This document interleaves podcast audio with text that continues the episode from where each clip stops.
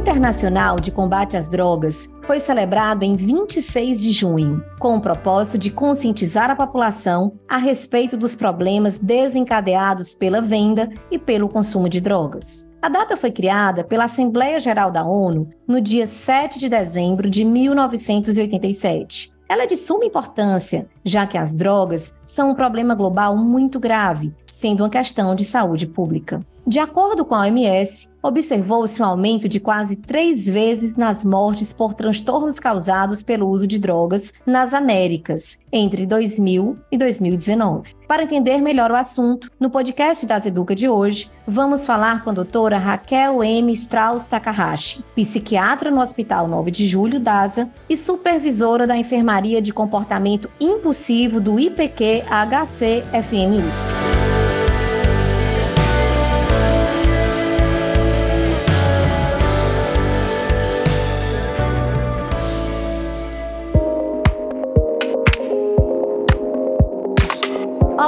Você está ouvindo o podcast das Educa. Temos o propósito de transformar a saúde das pessoas e acreditamos que o aprendizado e o compartilhamento de conteúdo, inovações e estudos sejam fundamentais para a realização deste sonho. Acesse o nosso site daseduca.com.br e conheça nossa programação. Você pode enviar um e-mail com suas dúvidas e sugestões para dasa.educa@dasa.com.br. Queremos ouvir você para que juntos possamos construir um novo canal com com o propósito de gerar e fomentar conhecimento para o setor de saúde. Eu sou a doutora Maria Elane Gugel e você está ouvindo o podcast das Educa.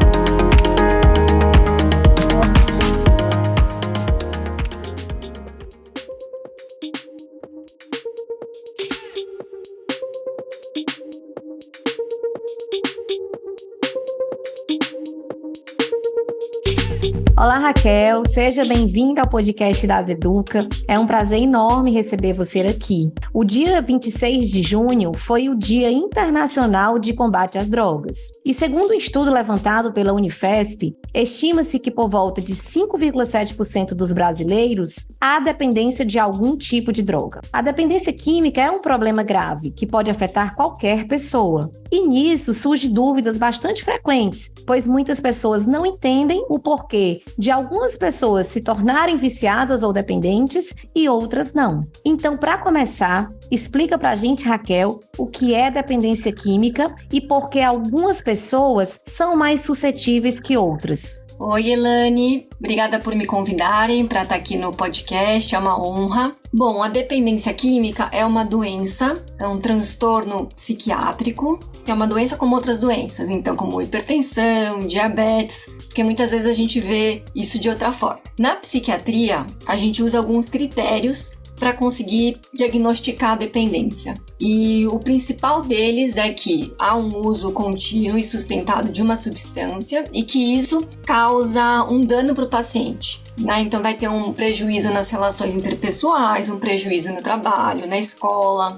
em casa. Então, esse é o principal. Além disso, a gente usa alguns outros critérios, que são quatro. O indivíduo ele vai ter um controle muito prejudicado quanto ao uso da substância. Então, a pessoa vai cada vez usando doses maiores e por um período mais longo do que ela gostaria, então não tem esse controle de parar. Ela pode até querer parar, ter o desejo, mas não conseguir reduzir o uso. Outro critério, critério 2, né? Esse prejuízo social. Então, ela não vai conseguir cumprir algumas obrigações em casa, no trabalho, ela vai continuar usando a substância mesmo tendo esses problemas sociais. E uma coisa que acaba acontecendo é que a pessoa vai renunciando às atividades de lazer e social por conta do uso de substância. Outra coisa importante, o terceiro critério, são sintomas farmacológicos, que são aqueles que, que, são os mais conhecidos. A tolerância, que a pessoa vai sempre precisando de uma maior dose. A abstinência, que é quando o indivíduo para de usar a droga e tem sintomas de tremor, pode ter convulsão, mal-estar. Esses são os principais critérios que a gente usa.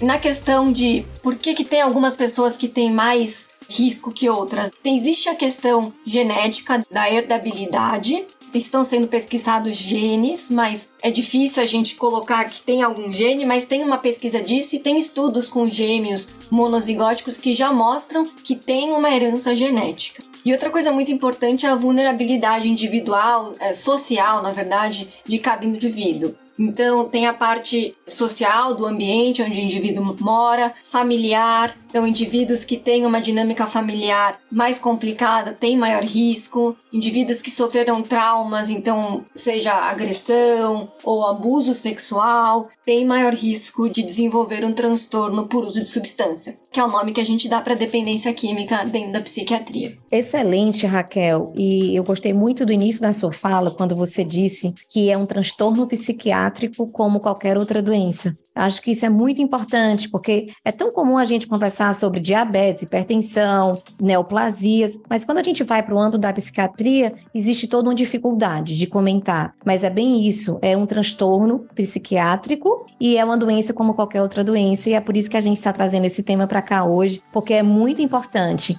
E foi muito esclarecedor você citar para a gente esses critérios diagnósticos. É tão importante a gente ter ciência disso, né? Então, existe metodologia para diagnosticar o transtorno. Eu queria super te agradecer e já te fazer uma pergunta que é muito comum no que se refere ao tipo de droga, né? Então, a gente entende que existe diferenças entre drogas lícitas e drogas ilícitas. Então, no dia a dia, bebida alcoólica, cigarro, que pode inclusive causar dependência, são considerados legais perante a lei. E eu queria que você conversasse aqui com a gente sobre qual é a maior diferença entre elas e por que, que algumas são permitidas e outras não. Então a maior diferença é isso mesmo que você disse, algumas são permitidas e outras não. As duas categorias são muito danosas, né? E as duas categorias causam dependência, não importa se é uma droga lícita ou ilícita. O que vai mudar da classificação tem uma parte política também. A gente vê que teve um período nos Estados Unidos da lei seca que o álcool era ilícito, né?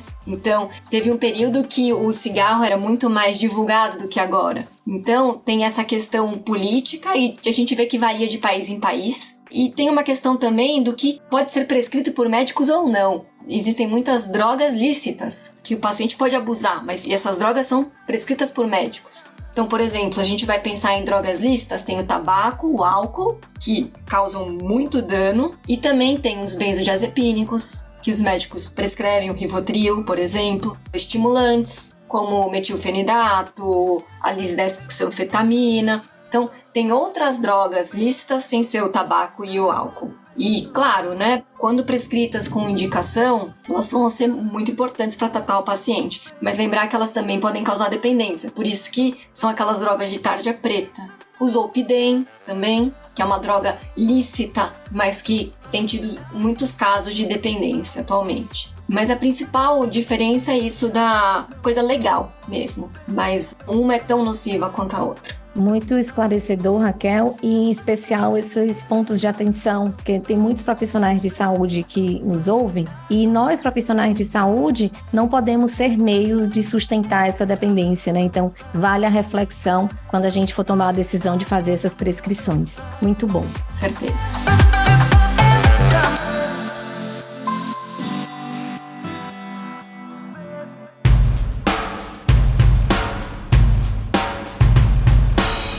Raquel, quando a gente vai estudar sobre drogas, a gente lê que existe uma diferenciação entre as drogas, algumas com caráter depressor, outras estimulantes, algumas até descritas como perturbadoras. Eu queria que você comentasse se realmente existe esse tipo de divisão e qual seria a diferença entre, entre aspas, esses tipos de drogas. Então a gente usa essa divisão sim na psiquiatria e entra aí uma quarta categoria que é o club drugs, que é essas drogas de balada.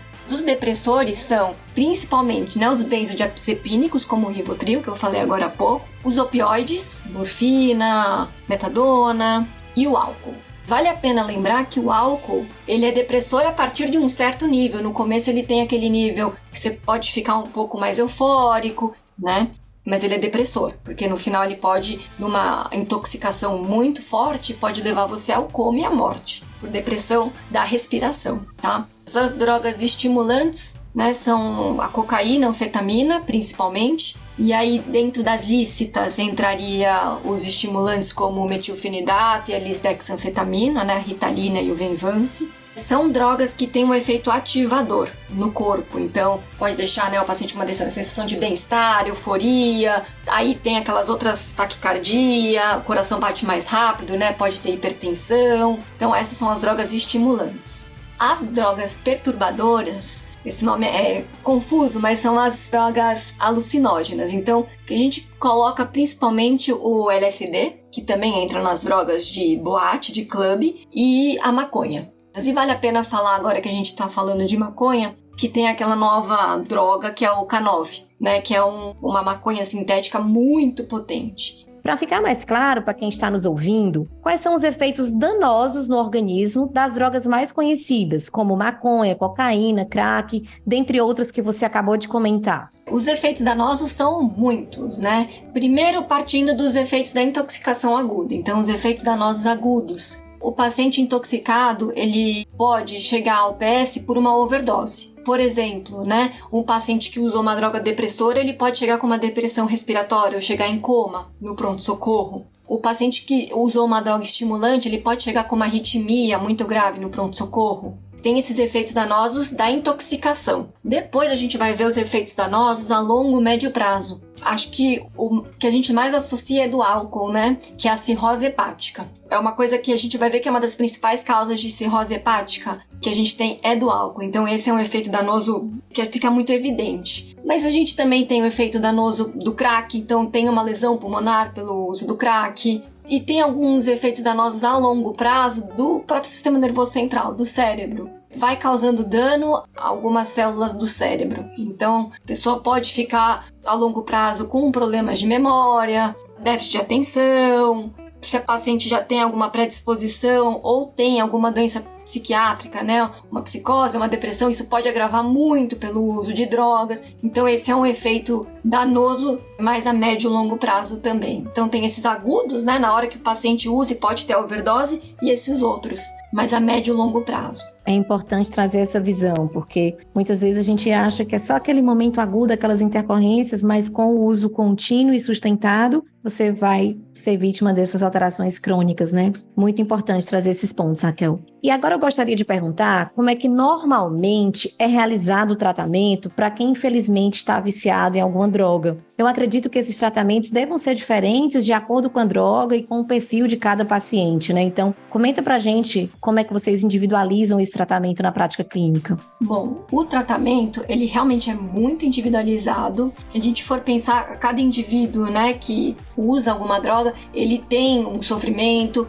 muitas vezes tem uma questão de lidar com algum aspecto da vida que está causando muito sofrimento. E aí a droga às vezes acaba sendo um mecanismo que ele usa nesses momentos. Então, a gente tem que ir sempre pensando que o paciente é algo muito complexo, muito complexo. Não é apenas uma coisa de neurotransmissores e da química, né? Tem muito por trás daquilo. Primeira coisa é quando o paciente vai à consulta. Muitas vezes ele vai por espontânea vontade e muitas vezes a família leva. Isso já faz diferença. Quando o paciente vai por espontânea vontade, ele está motivado, ele está mais aberto. Quando a família leva, muitas vezes o paciente ainda não quer se tratar, está tendo conflitos com a família, por isso a família levou. Nessas horas, o mais importante é a gente então conversar com o paciente separado da família e focar no paciente. No tratamento da dependência química, o principal é trabalhar esse vínculo com o paciente, porque vai ser nessa relação com o psiquiatra ou com o médico que a gente vai conseguir acessar o porquê que ele usa droga, quais são os gatilhos, quando ele tem fissura. Queira ou não queira, é uma coisa que traz muita vergonha para o paciente. E é muito difícil para ele dizer isso. Então é nesse momento. Então é muito importante esse contato íntimo, né, com o médico que está atendendo, muitas vezes sem a família que vem junto, para depois a gente poder trazer a família. E é super difícil isso para a família, porque a família vem muito angustiada junto. Mas a gente vai ter que estabelecer com o paciente uma relação diferente do que a família estabelece com ele, por exemplo. Eu falo isso porque, assim, a grande maioria é o paciente trazido pelo familiar.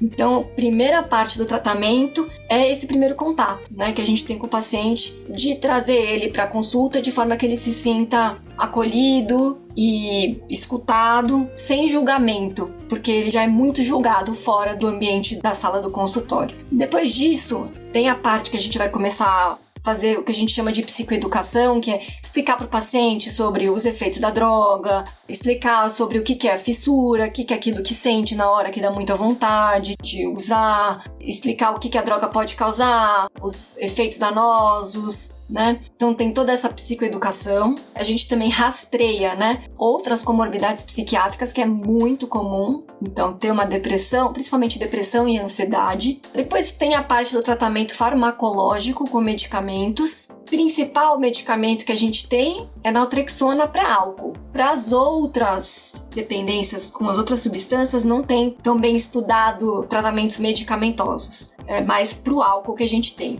Depois da parte do tratamento medicamentoso, a gente vai trabalhando com o paciente e com a família. Vale a pena lembrar que tem a meditação, que ajuda muito, a parte de atenção plena, aqueles programas de ajuda mútua aos alcoólatras anônimos, tem os narcóticos anônimos, que é o NA também. E assim, trabalhando com isso, que muitas vezes vai ter a recaída, e depois a gente vai trabalhar de novo a motivação, e o paciente vai ser o protagonista. O tratamento é esse, é uma coisa muito complexa e individualizada para cada paciente. É muito importante, eu tomei várias notas e aprendi muito quanto fala com esse tema paciente no centro. Eu acho que para essa condição de usuário de drogas, né, pessoas com dependência química, tornar o paciente no centro e seguro, né, Raquel? Você uma fala, você precisa criar uma jornada de segurança com esse paciente. Ele precisa ter segurança em você, confiança. E isso às vezes vai além da confiança que você tem que ter com a família, porque naquela hora a relação mais importante é a sua com o paciente, porque dali é que você vai conseguir construir todos os outros laços que você precisa, né? E aí você trouxe vários pontos aqui que eu queria reforçar, que é acolhimento, psicoeducação, esse rastreio de outras morbidades e essa escolha do tratamento farmacológico. Porque muitas vezes, para quem nos ouve, pensa assim: "Ah, eu quero saber qual é o medicamento que vai combater esse vício". Mas isso é só uma pequena etapa dentro dessa história inteira que você muito bem contou. Então, vale a pena a gente entender que é uma cadeia, né? Não é um passo somente medicamentoso. Muito bom, Raquel.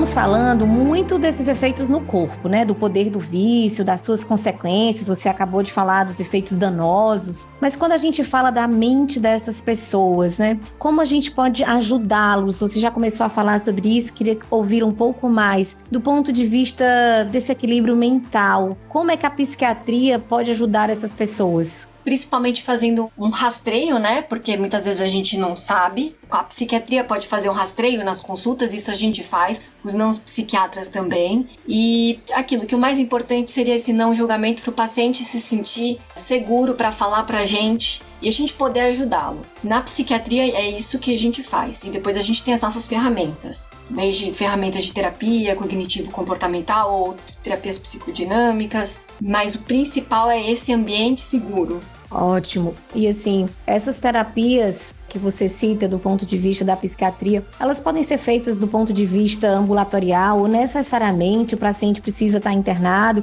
Eu queria que você comentasse isso aqui. Essas terapias são principalmente feitas em ambiente ambulatorial. Internação são mais para casos agudos, principalmente no momento da desintoxicação, que é o momento mais crítico por conta da abstinência, mas fora isso, a internação não é tão comum. Então essas terapias são mais ambulatorialmente, mas no consultório mesmo, tá? Além da terapia, a participação nos alcoólatras anônimos, nos narcóticos anônimos, nesses grupos dos 12 passos, isso ajuda muito o paciente, porque ele vai conversar com outros pacientes, ele vai ver outros pacientes que estão passando pela mesma situação, nunca é a mesma, né, mas por uma situação parecida, e uma vez abstêmico, ele vai ser padrinho, madrinha de algum paciente. Eles vão manter sempre na mente essa ideia de que pode ter uma recaída. Então é uma coisa que fica frequente porque eles estão lá vivendo aquilo com os colegas dele, amigos dele que tiveram recaída e conseguiram de novo ficar abstêmicos.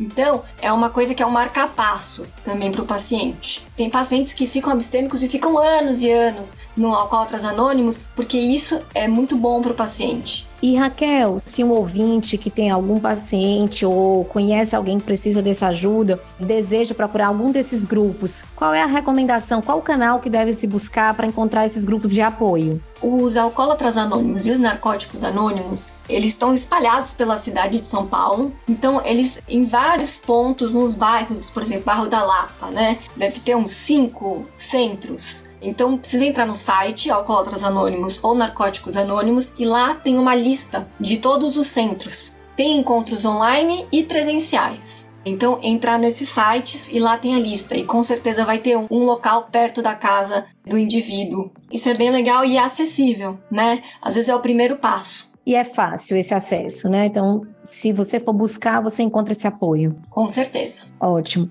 Um outro ponto de apoio que eu queria que tu comentasse aqui é como é que você vê o papel das redes sociais, da mídia, no combate às drogas, né? Então, eu queria que você comentasse, você vê como positivo, você vê às vezes como ponta de estímulo ao uso, como você, enquanto profissional da psiquiatria, percebe a interação dos teus pacientes nos canais digitais, eles são benéficos para essa busca de parar o uso de drogas? Em geral, sim. Então, mas depende muito do que a pessoa seguir, né? Por exemplo, no meu Instagram vão aparecer canais que têm uma preocupação com isso, então falam sobre o, dano que o álcool pode causar, que o dano que a cocaína pode causar. Então, em geral, sim, eles vão ser locais que vão trazer informações, né? Então, como alguns Instagrams legais, que seria o Instagram do ambulatório do GREA, ou o site de álcool e drogas da Unifesp. Então, esses sites, esses Instagrams, eles trazem informação muito boa, muito rica para o paciente e para a população. Agora, também tem aquela outra parte, por exemplo, em séries, principalmente, ou até aquela questão de algumas coisas de Instagram que instigam um pouco até os jovens, né?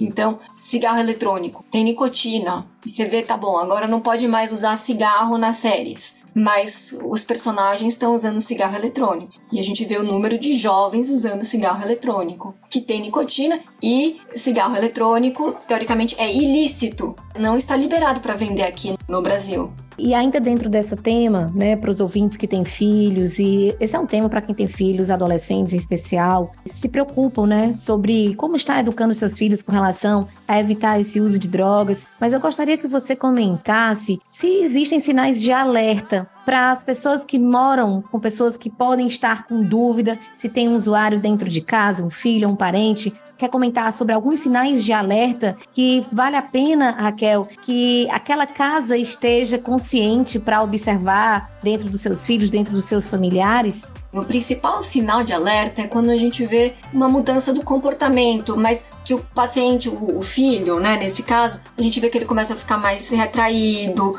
mais depressivo ou mais ansioso. Não necessariamente, é, são raras as vezes que vai ser por uso de droga, mas pode ter isso por trás, porque muitas vezes nesse contexto o indivíduo vai buscar a droga para ter algum tipo de alívio desses sintomas. E isso pode ser um sinal de alarme, né? E vale a pena sim ter essa conversa com seus filhos. Não é algo que vai estimulá-los a usar, não. Vale a pena ter uma conversa aberta, explicar, deixar aberto esse canal para eles também irem conversando e contando, tirando dúvidas com os pais. Excelente, Raquel. Bom, chegamos ao final do nosso programa. Foi sensacional ter essa conversa contigo aqui, Raquel, esse tema super relevante do nosso dia a dia, né? Tão frequente. E é de suma importância darmos atenção para esse assunto. E para fechar, eu queria te pedir para deixar uma mensagem a quem está nos ouvindo e quer saber mais sobre esse tema o que eu peço, né, na verdade, é para diminuir o preconceito com os pacientes que têm dependência química porque eu acho que essa é a principal forma que a gente tem de ajudar eles e de diminuir a dependência química no Brasil. Então, dessa forma, a gente consegue tratar o maior número de dependentes químicos. Eles são pacientes, têm uma doença crônica e para quem conhece alguém com dependência química, estimular a procurar um psiquiatra. Se tiver algum CAPS também na região, procurar um CAPS, tem o CAPS, né, álcool e drogas, que é específico para isso, então é um sistema público específico para álcool e drogas. Então procurar um psiquiatra, procurar um CAPS, porque tem tratamento e é uma doença, né? Então é isso, não é alguma outra coisa que não vai ter o tratamento. Não, tem o tratamento e estimular o paciente a buscar esse tratamento. Muito bom, Raquel.